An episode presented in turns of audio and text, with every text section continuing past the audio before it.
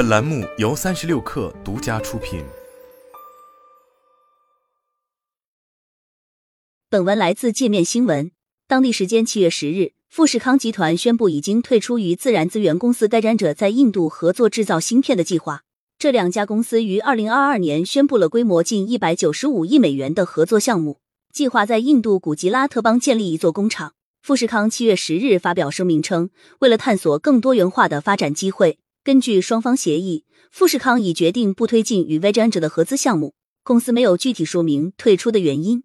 该项目从二零二二年初开始推进，两家公司在去年九月签署协议，并成立合资公司，计划在印度总理莫迪的家乡吉拉特邦建立工厂，用于生产半导体和显示器。目前，该项目完全由 Vedant 所有。Vedant 回应，公司仍致力于建造其在印度的首家晶圆代工厂。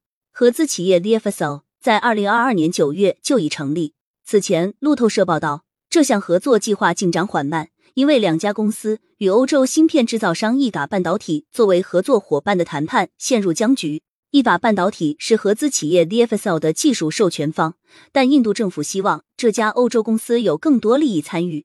莫迪政府正在极力推动印度芯片制造业发展，并增强其供应链自主性与高端制造能力。美国半导体公司美光科技也正计划在印开展生产。首都新德里还在近期重启了针对芯片制造商的一百亿美元补贴计划，但包括上述富士康合资公司在内的三名初期申请者均未获得政府补贴。有报道称，这是富士康此次退出的主要原因。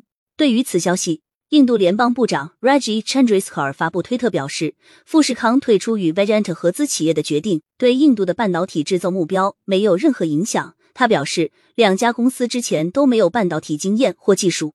预计会从技术合作伙伴那里采购晶圆厂技术。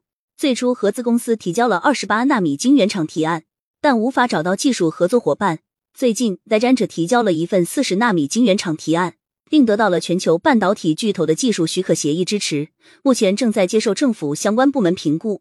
他还表示，政府不需要解释两家私营公司为何如何选择合作或不合作。